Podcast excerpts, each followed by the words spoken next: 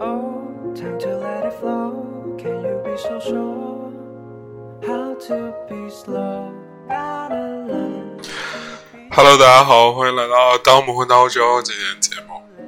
开始之前啊，我是 Max 啊啊，首先感谢大家，昨天好多朋友加咱们微信公众账号。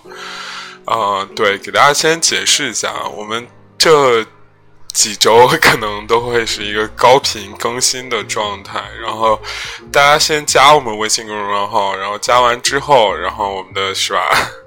对，现在各个平台听的朋友，然后先加微信公众账号。等我们这个我们这段高频更新的时期，其实也是为了就怎么说，recall 不是唤醒我们的粉丝，对吧？唤醒完了之后，我们就开始之前的 plan 去公账号上更新。当然，其他平台就是会滞后一点，然后。基本上是一个几步走的这样的一个过程吧，对，就大家不要急，就是好多朋友加了微信公众账号说，我靠，这也没什么，就是特别的 bonus 是吧？然后为什么要加是吧？啊，今天还是早晨录，我昨天晚上开始录了，然后啊，后来发现晚上晚上确实激情一点，晚上激情一点，后来但是一听。发现语无伦次的 在那瞎说，然后就是延展的部分很多，呃，也回来也可以尝试一下，真的。先说一个我昨天发现特别好玩的事儿，这不是我们今天主题。我发现一个事情，就是，哎呦，这人性真的挺阴暗的，真的。我我昨天才意识到这个问题，偷偷给大家说，就是当你想做一些什么事情的时候啊，哎，真的。你你自己甚至坚定的觉得这事情是往着好的趋势走的时候，莫名其妙就有人来干扰你。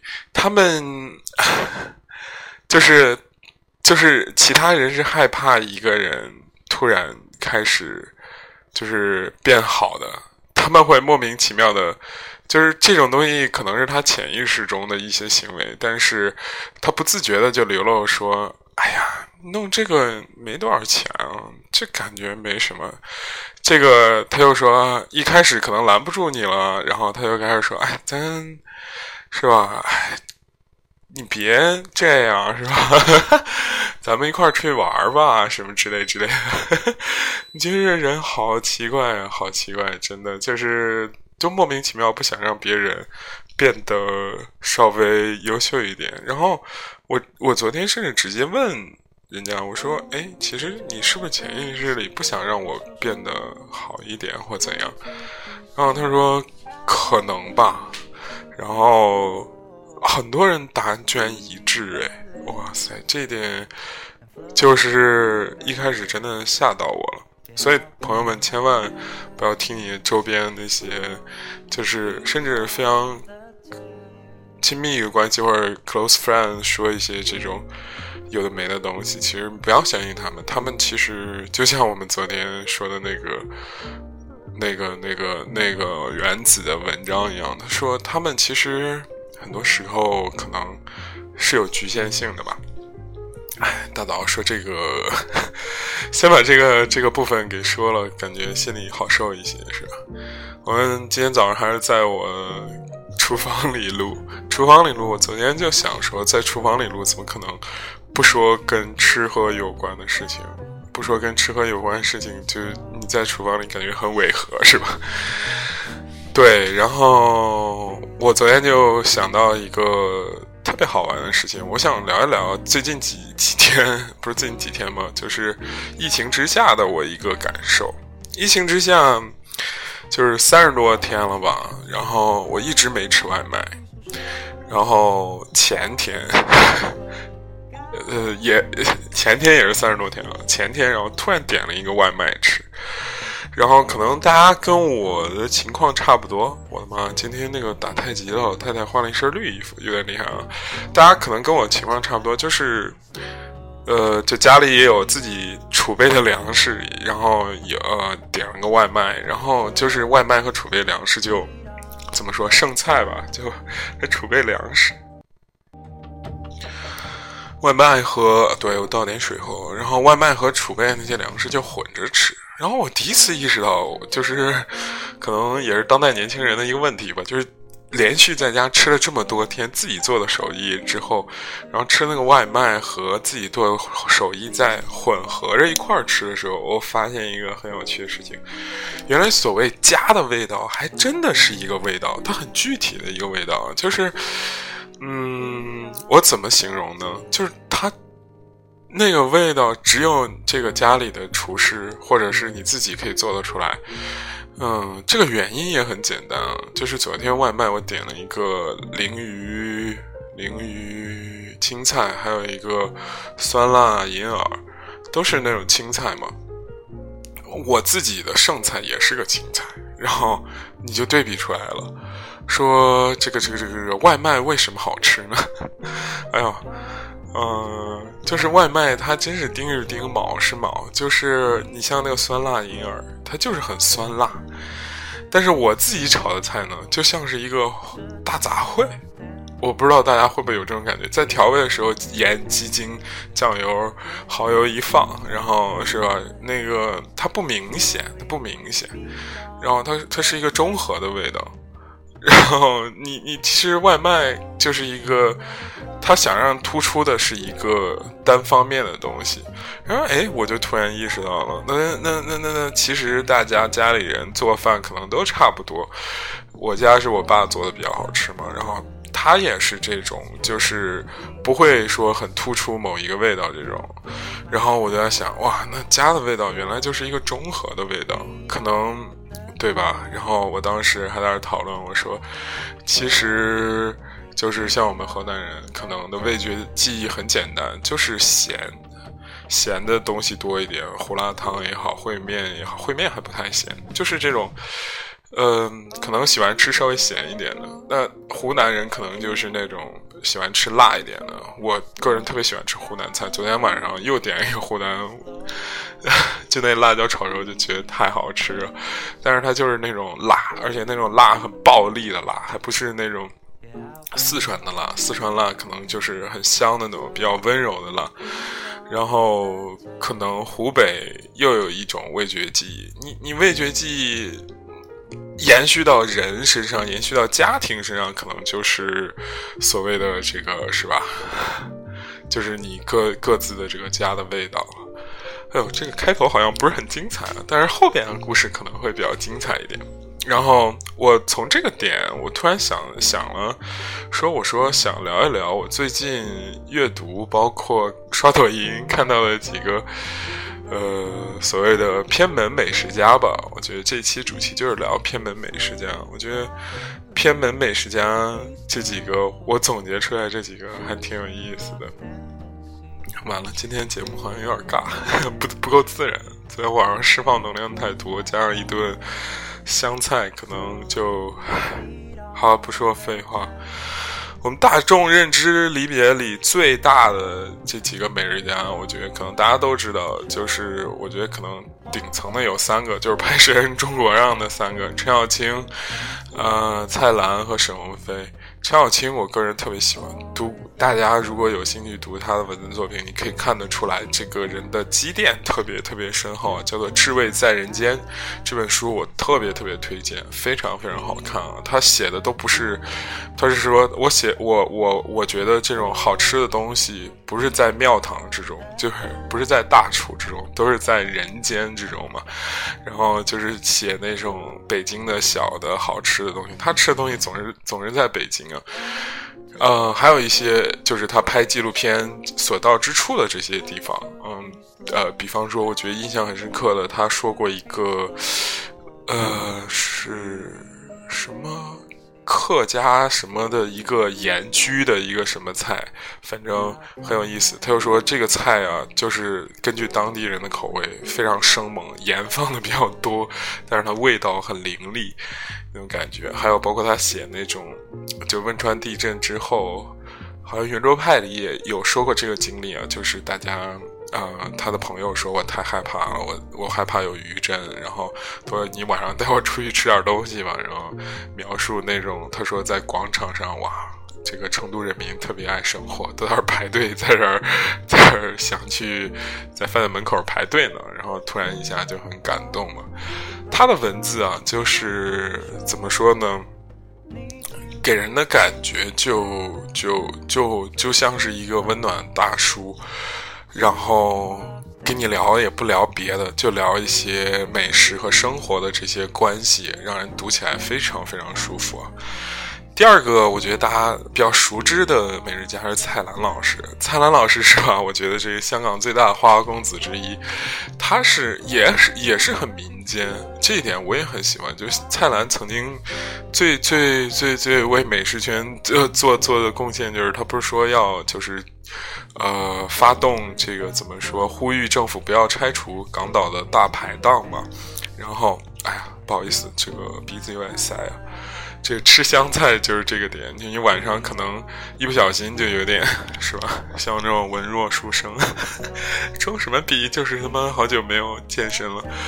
对他就是呼吁要不要取消这个港岛大排档？是港岛不是？然后就是那种，我我特别喜欢那种感觉啊。他就是嗯，我记得之前看过很多他纪录片，包括采访，就是说他，呃。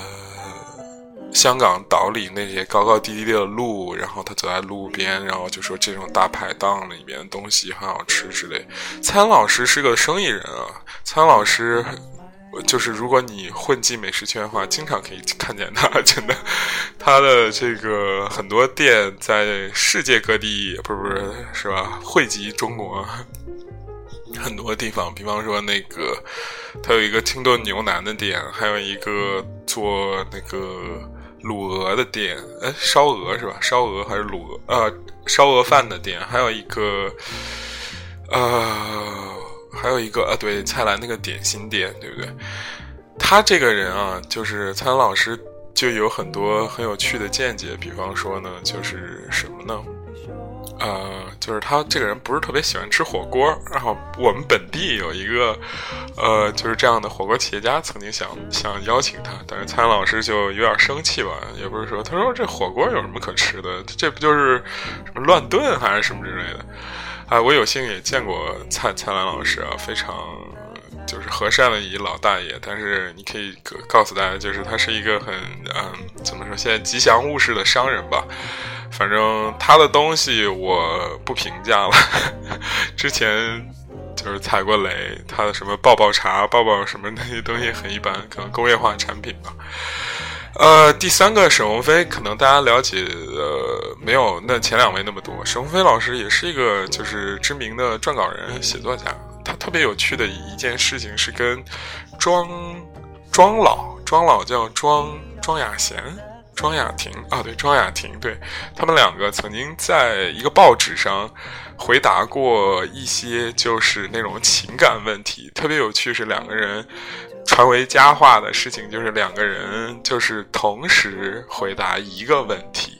在同一个板上，就看谁写的更好。我觉得这个真的是，嗯，怎么说？那个时代的文文人吧，可能比我们稍微前一个时代，就在报纸媒体时代里，又有小资情调非常，呃，优雅的这样的一些 这样的一些朋友的爱好吧。我觉得很有意思啊。我那那那那两本书也很推荐给大家，如果想看的话，叫《痴男怨女》。哎，不是不是。沈鸿飞的叫《痴男怨女问沈爷》，好像是。然后庄雅婷的那个叫叫什么？爱爱你就像爱生命，还是我爱你爱爱你就像爱生病？对，呃，他是模仿王小波嘛，对吧？那个反正沈爷沈爷也是一个商人，沈爷商人的成成功案例是什么呢？成功案例是那个秃黄油。这个菜啊，他被他给一包装，真的，这个我给大家说一个千万不要踩雷的事情啊。这个沈爷这个。一开始通过逻辑思维，就罗振宇说这个他的这个秃黄油菜是一个怎么说青楼菜？我的妈，就像 去古时的时候那种是吧？去青楼这种高雅地方的时候，是吧？我们吃一个这个秃黄油，就把蟹黄拆了，这种是吧？炒炒炒一炒，然后用猪油炒黑棕 黑棕猪的猪油炒一炒，炒完之后呢，是吧？然后，呃。浇在淋在这个热喷喷的这个米饭上，我告诉大家非常难吃啊！真的，本人买花了四百九十四百七十九块钱买了这个沈爷的兔黄油，他妈的要有多难吃有多难吃，腥味儿特别重，真的绝对不推荐。如果大家真的就是我感觉真是咬着后槽牙说的好吃，真的，你要真说它好吃，我真是不相信啊！真的，嗯。可能他做的，当这个厨师用新鲜的这些东西食材在做的时候，可能会好吃。但是真正到到到到到怎么说？呃，以工业化的手段发给你的时候，可能就没有那么好吃了。好的，这些是正牌的这个前菜，给大家介绍介绍完了。然后呢，我就想开始介绍我个人比较专注。哇，今天时间好久啊！今天可能会打破我们的记录，因为我之前毕竟也是术业有专攻，专门做美食记者啊。喝口水，然后所以可能会聊比较久一点。第一个，我最近觉得很有趣的这样一个美食家，我一开始发现他是在小宽的文章里，后来是在抖音里。然后这个人呢，小宽就把他给怎么说给认证了吧，叫做赵胤胤。赵胤胤老师是世界著名的钢钢琴家，但是他也是一个美食爱好者。就是小宽文章中说，我们在饭局里，呃，经常可以跟赵胤胤一起碰见赵胤胤。钢琴家就是和美食家这种配搭，无论在内地文人圈子里，还是在我们很好玩台湾文人圈子里，也是相如此啊。就是台湾文人里边，港台文人嘛，你像什么马家辉、张大春，然后可能会跟台湾一些就这种是吧？配乐师啊，詹宏志，对不对？还有王宣一等。张宏志、王宣一是我们第二个要介绍的，好吧？赵莹莹老师也是非常有趣的。赵莹莹老师特别喜欢他，特别喜欢他的原因主要是，一开始啊，就是不行，我要换一个稍微激昂一点音乐。特别喜欢陈数，对吧？他娶了陈数，然后就是对吧？但是张莹莹老师是吧？本人。就是对自己喜欢的人都会稍微这个探究一下，然后发现他也是二婚，是吧？然后特别搞笑的是这个是吧？据据说这个据网上不正常，不是不正常，我与网上留言说这个还是被绿的那一方 有点厉害，是吧？对吧？张彦良老师是个钢琴家，然后弹钢琴水平怎么样呢？呃，我是不懂的，因为我虽然小时候学琴，但是我总觉得他弹的不怎么样，是吧？但是吃东西的水平有一股上流的劲儿。为什么说他是偏门美食家？他吃过很多好吃的，可以在他的那个抖音里看得出来。但是我觉得他有一股上流的奢靡劲儿，很有意思。我给大家说两道菜，大家可能就明白了。也是他在抖音里经常分享的一道，呃，不是经常分享，就是分享过一个，就是是这个崩沙男。崩沙男可能广州的朋友就就呃比较成熟，就是。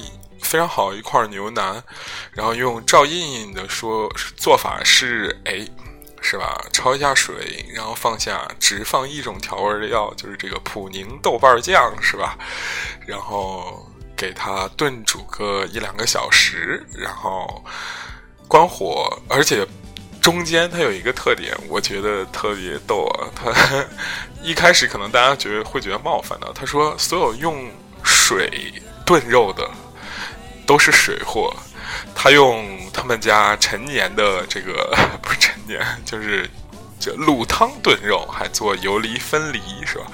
这一点啊，就已经挺装逼的了。然后我当时说：“行，哎，你音乐家，我家里有钱儿呗，对吧？”这我就姑且不说了。后边这道菜真的惊到我了。说实话，我做那小弟也是是吧？做美食记者这么久了，然后，然后其实吃的东西该吃的也都就是我这个是吧？转行之前基本该吃的都吃过了。然后他做这道菜还是惊到我。首先，他用的是东要做一个东海大黄鱼的鱼汤，对吧？东海大黄鱼本身就已经很难得了，而且它那个头那么大，我的妈呀，肯定价值不菲。但是最最关键的是，它吊这口汤所用的东西，它竟然用了西班牙的伊比利亚半岛的哈布果的火腿去做这个汤，这个真的是惊惊到我了。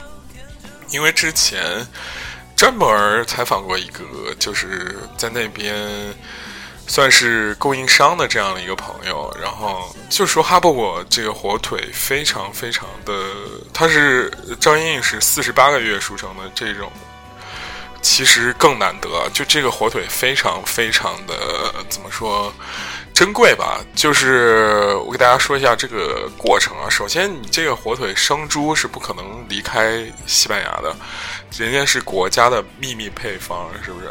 然后呢，它的这个猪呢，又是那种非常非常科学以及怎么说，呃，健康的方式成长的。首先，它要围着它的那个山坡天天跑。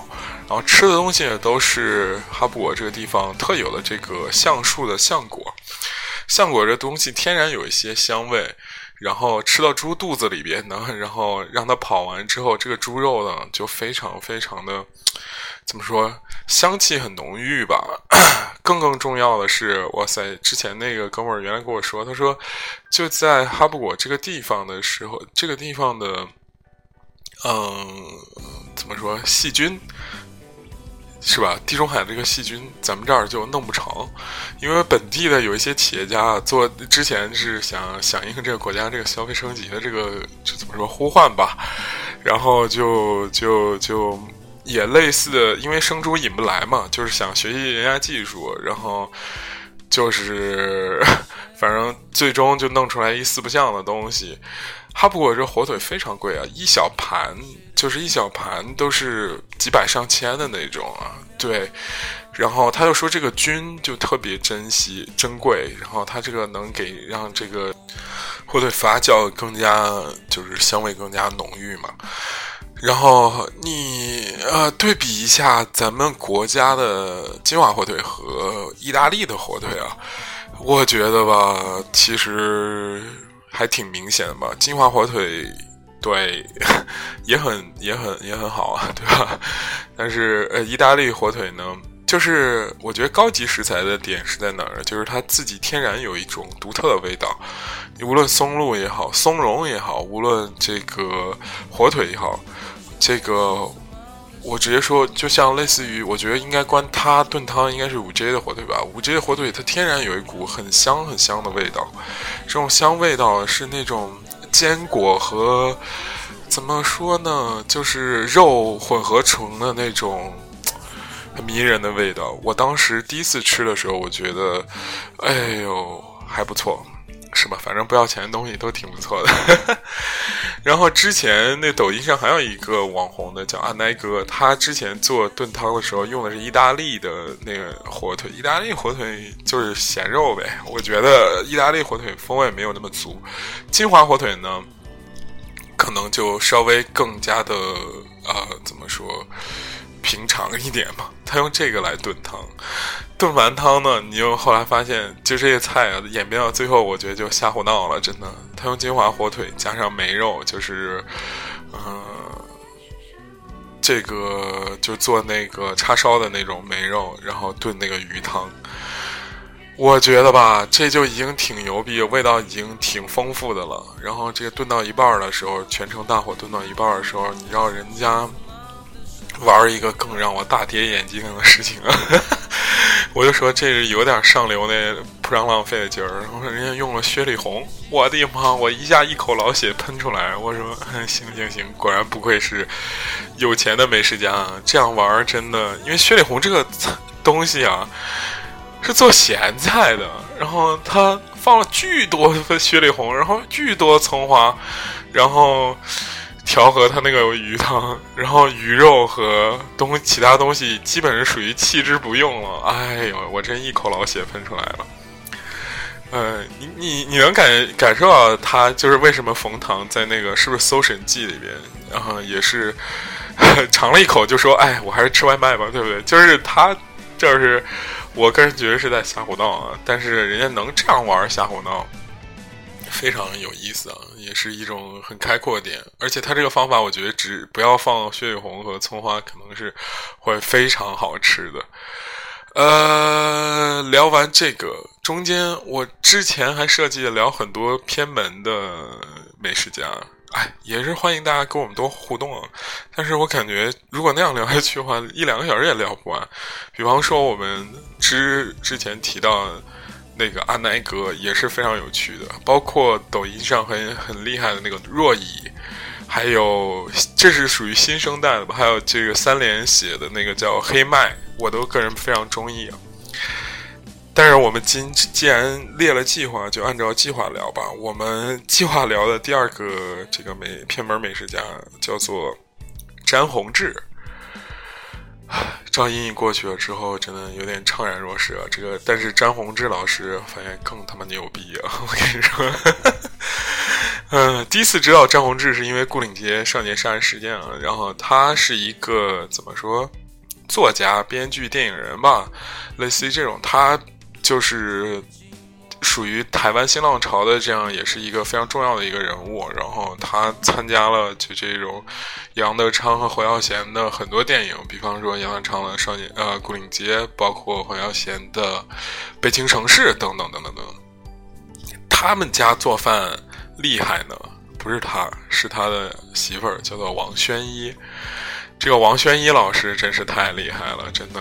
然后据说是家传是这个江浙的大户啊。然后最后，呃，经常会有他那本书叫做《国宴与家宴》嘛，很有很有趣的一点是吧？哎，我们开始是吧？切换一个，切换到落日单车这个 slow 里面。然后可以读一段。我当时看了这个文字的时候，特别特别感人啊！就是因为为什么呢？因为王宣一老师就是二零一五年不幸去世了。然后去年还是前年的时候，然后这个她的老公张宏志呢，就是为了纪念她，就是 办了这个宣一宴。就是以他的名字怎么说做私房菜，然后回还原他的那个一些神韵在吧。然后也是，哎，我当时看了吴小，我是从吴晓波频道看的这篇文章。吴晓波频道是一个也是个音频文章，但是后来我发现中间怎么说写的这个文字，这个文字应该是啊，也不是吴晓波写的，但是真的好好感人。然后穿插了一些，我给大家念一段吧。嗯，我看比较感人的在哪里？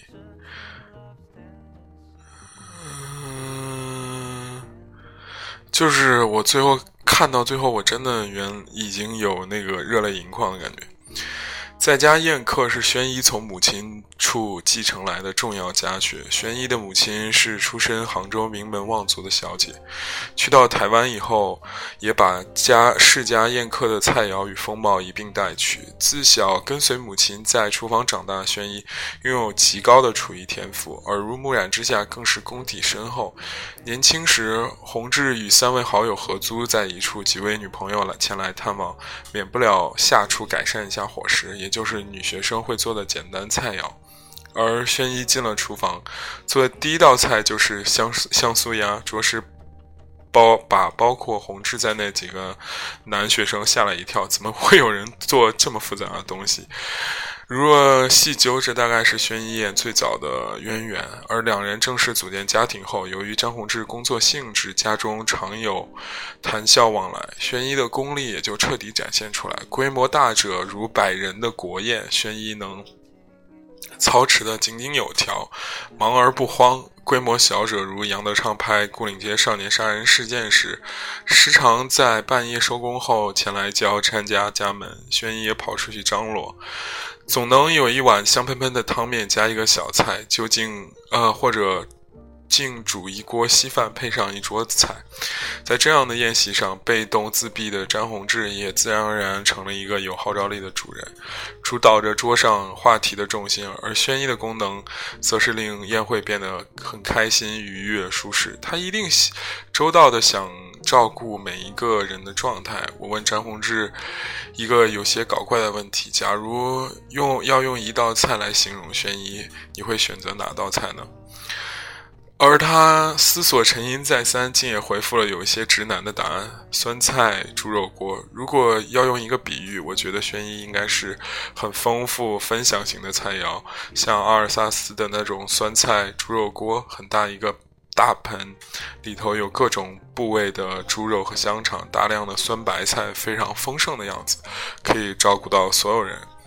这菜听起来颇有些江湖气，而张宏志认为轩一就是这样一个人，他身上有一种侠义的心肠，好像，啊，好像见不得别人受苦落单，而江湖侠客身上有那种，那种有恩必报、一诺千金的守则，也同样发生。嗯，到最后一段的时候，我真觉得就已经，我我其实是蛮已经快泪流满面了。哎，我们聊吃的，为什么会聊这些呢？大家可以翻看这篇文章，写的非常感人啊。嗯，吴晓波频道里，在微信公众号就可以看到，叫专访张宏志，火候足食味自美。王轩一这个这本书我也。读了买了，其实不太推荐大家买，就是叫《国宴与家宴》这本书，就是一菜谱，没什么好看的。但是其中有一道菜，我的妈，非常厉害啊，叫红烧牛肉。这就是我我为什么说这些人虽然是偏门偏门美食家，但是很很有意思啊。给大家读一段吧。哎呀，我的妈，有点厉害呀。嗯。落地后的第一件事就是去处理这道菜，而准备工作更是大半个月前就开始。托人从内蒙古预订牛肉，必须是超过六百天的牛，必须是牛前腿上的花腱肉。商贩攒了好几天，才攒够了六头符合标准的牛。去汆烫去血水后，将牛肉和牛筋分离至两锅煮，待。滚煮滚后再炖三十分钟，静置到完全凉透，再重新开火煮滚后炖至炖煮三十分钟，再关火放凉，如此循环往复，足足八次后才能将牛蹄筋、呃牛肉混煮，加红砂糖收汁。这是怎么说？嗯，她老公的山寨版本啊！我跟你说，真正的版本啊，特别夸张，这。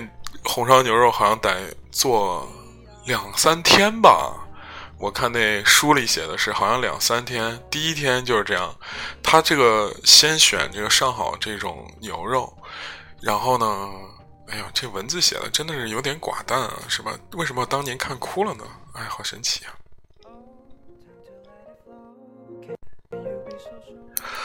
就是可能 也是因为这种，我其实很羡慕这种。港台和内地文人的这个文人小圈子，觉得非常有趣。然后，像这个书里写的，有张大春，有马家辉，有就是李敖那一挂吧。然后再加上，啊，吴晓波，再加上这个詹宏志。你想，台湾新浪潮了，肯定也有是吧？杨德昌、吴念真是吧？还有那些人坐在一起，然后吃吃喝喝。然后你回想起什么一麻将，还有是吧？这些东西。他们还有那些台湾的人人文主义者、哲学家坐在一块儿吃饭的样子，很令人羡慕啊！可是莫名其妙，然后人家这个宴会的女主人就去世了，然后就很唏嘘、很感慨。但是他这个《国宴与家宴》这本书，我还是告诉大家不要买了，好吧？哎，就是我说完那个事情没，中间刚刚被一个事情打断了，好像大概他这个红烧牛肉就是这样，就是得两三天，就是放凉。让它进味儿，然后再烧开，再放凉，再烧开。说实话，我其实是被那几个什么是吧？杭州大户小姐给 是吧？突然想起去年有个新闻，是吧？什么江浙沪独女和这个和这个这个那个叫什么来着？阿里 P 八的故事是吧？原来是吧？哇塞，这么多年之前，人民群众就喜欢江浙沪独女了是吧？很有意思啊。这个偏门的怎么说？美食家就给大家介绍这里啦。然后我们要把这个，嗯，高晓松同志给一笔带过吧。高晓松同志，嗯，哎呀，其实大家也比较熟悉了，是吧？他也是纨绔子弟那个路线的啊。他最著名的有两道菜。是，我是经常之前很喜欢看他节目嘛，一道菜是用东星斑做，是吧？水煮鱼，我他妈真觉得这帮王八蛋是吧？咸蛋疼，我这种发明很有意思，这个就几乎相当于你用澳洲龙虾做麻辣小龙虾一样，是吧？哎，哎，我我们不是也不是没有想过，是吧？就觉得是吧锅没有那么大锅，真的是吧？澳澳洲马小，其实现在有很多也实现了。不得不说，现在抖音上的网红真的一个比一个夸张啊！有一个，我那天看见一个他妈的用鸵鸟，是不是鸵鸟？感觉一只一整只鸵鸟做了一碗面。嗯，东星斑这个东西它是吃虾的，野生的很少，然后它肉质很怎么说那个。美食纪录片里有一种说的是有一种焦灼感在里边啊，很有意思啊。然后，呃，线打上来，线一般都是清蒸吃它的鲜味的那种，是吧？但是，呃，高松老师发明了一道什么，又是官府菜，又是这种青楼菜，是吧？他妈用东星斑做做这个水煮鱼。另外一个我觉得很有意思是，他跟林依轮，然后两个人在做一个广州的。巡城的这样的一个美食活动里边，然后怎么说说的？这不，广州有一个特别牛叉的吃的东西，我靠，火锅天鹅！我当时看到这点时候，我他妈惊呆了。我说我操，吃天鹅，兄弟有点厉害啊！哎，但是这次疫情之下，是吧？我们就是不宣扬这些东西了，但是这个高松同志真是没没少吃好吃的东西啊。最后我说一个，其实他不是偏门，他是非常正门的这样的一个美食家，是我个人非常非常喜欢的一个美食家，就是我也见过他本人，叫小宽老师。小宽老师是我个人最最崇拜的美食家，他那个文字的节奏、优雅感与诗意。都是让我很难得的，就一下击中我了。而且他那种屌丝出身的江湖气，然后又非常有这种怎么说呢啊，那种淡淡的忧伤感吧。然后他的文字，我买过他一本书，现在已经绝版了，叫《支持诗》。嗯，这是“知”是“汁水”的“知”，“吃”是吃饭的“吃”，“诗”是诗歌的“诗”，“支持诗”。很有意思，他一些短篇小文集，嗯，他那些他是特别敢写的这样一个人，大家可以关注他的公众号，你看他写的。文字之优美之典雅，就令人慨叹，怎么会有这么好的文字？但是人呢，又是非常和善的一个人。他吃过那么多美食，居然最爱吃的还是肥肠粉儿这个东西啊！我们本地有一个也是媒体行业的这样的一个老板，呃，不，媒体行业的这样一个原来是写手吧，后来当杂志主编了，最后。自己辞职了，开了一家肥肠粉店，然后把小宽给请来了，然后，然后我我就我就有幸见到他了，然后就吃了这个加一节肠头嘛，肠粉怎么做？他们用在郑州开了一家四川风味非常正宗的这样一个嗯肥肠粉店，然后也有酸辣粉，然后很受女生欢迎，现在已经是一个网红店了吧？不知道疫情之下现在怎么样啊？小宽老师的那种文字的质感啊，是我一直想要成达成的。他那种流畅度，他那种通感，疯狂利用通感的那种手法，让人觉得非常沉醉啊。但是可能就是 能欣赏的人不多吧，然后他自己阅读量也不是很高。他最最出名的一件事儿，反而是跟吃喝无关，就是原来他在 GQ 上发表了一个文章，就是说这姑娘就是饭桌上的一道菜，这样的引发了这个文化圈的热议。你看，这明显就是盛世之下的这样的。一个一个热议的过程，你看现在疫情之下，谁还会讨论这样的事情？他妈饭桌都凑不齐了，还饭桌姑娘是不是饭桌上一道菜是吧？被很多人给抨击啊，说你个大直男、大屌丝，他妈的，是吧？然后那个。我记得以前锵锵还在的时候评价过这件事儿，他说：“啊，很多人就说这是因为是小宽儿说的。他说如果换成是吧，我们这个冯唐或者是这种大帅哥说，可能就没那么多事儿，是吧？也是很有意思啊。这个他的文字不是他的。”东西不在吃喝，而是在文字。我不得不分享一段小宽老师特别出名，我个人特别出名，呃，特别喜欢的他一段文字。然后，呃，作为今天 ending，今天超长了，哇，我的妈，太长了，聊吃真的停不下来，是吧？这段文字是讲他去吃一个很奇怪的东西，叫东洋尿蛋，这东西啊很有意思。东阳大家应该不陌生，就是浙江的一个地名，叫做嗯东阳横店嘛，横店影视城就在那边。然后他们几个这这几个老男人帮吧，就是他们这个老男人帮吧。我中央刚去找这篇文章，啊看了一下，我靠，刚吓死我了！我感觉也不会录一早上没了吧？然后很有意思。啊嗯，开始给大家念我最喜欢这这个部分啊。这尿蛋乃是浙江东阳一带清明时俗，取童子尿，不加一滴水，把鸡蛋煮上一天。据说要用八岁以下的童子童男子之尿。这些天，东阳的幼儿园老师身价倍增，硕大一盆尿蛋，完整的摆在我们面前。此时，莎士比亚的人生终极问题摆在我面前：to be or not to be。在我脑海中做了一个小周天思索，我装作淡定的拎起一枚尿蛋，剥开壳，表面有一些浓黄色，一种。烧焦的气味穿越在我的鼻腔，我慢慢的、沉着的吃下了一颗尿蛋。如果用日本漫画《神之水滴》式的内心 OS，那一幅沉着的进食过程背后应该有这样的画风啊！感觉人生已经到达了巅峰。我真的吃完了东洋尿蛋，选取东洋八岁以下童男子尿，不加一滴水，慢火温温，慢火。微炖需要一整天，剥开蛋壳，有一种上了火的浓黄色蛋白，经过尿液细腻温润的滋润，呈现出一种特有的色泽，如同乡村茅厕的芬芳。蛋黄微微发绿，如同翡翠之中的玻璃种的晶莹。第一口有一种穿越岁月的沉香，恍惚，恍惚回到了童年，回到了尿床的夜晚，那些孤独的星光。以及清贫的岁月一下子回到身边。第二口，大风吹，吹散阴霾，呈现一种独特的酸爽以及强劲的单宁感。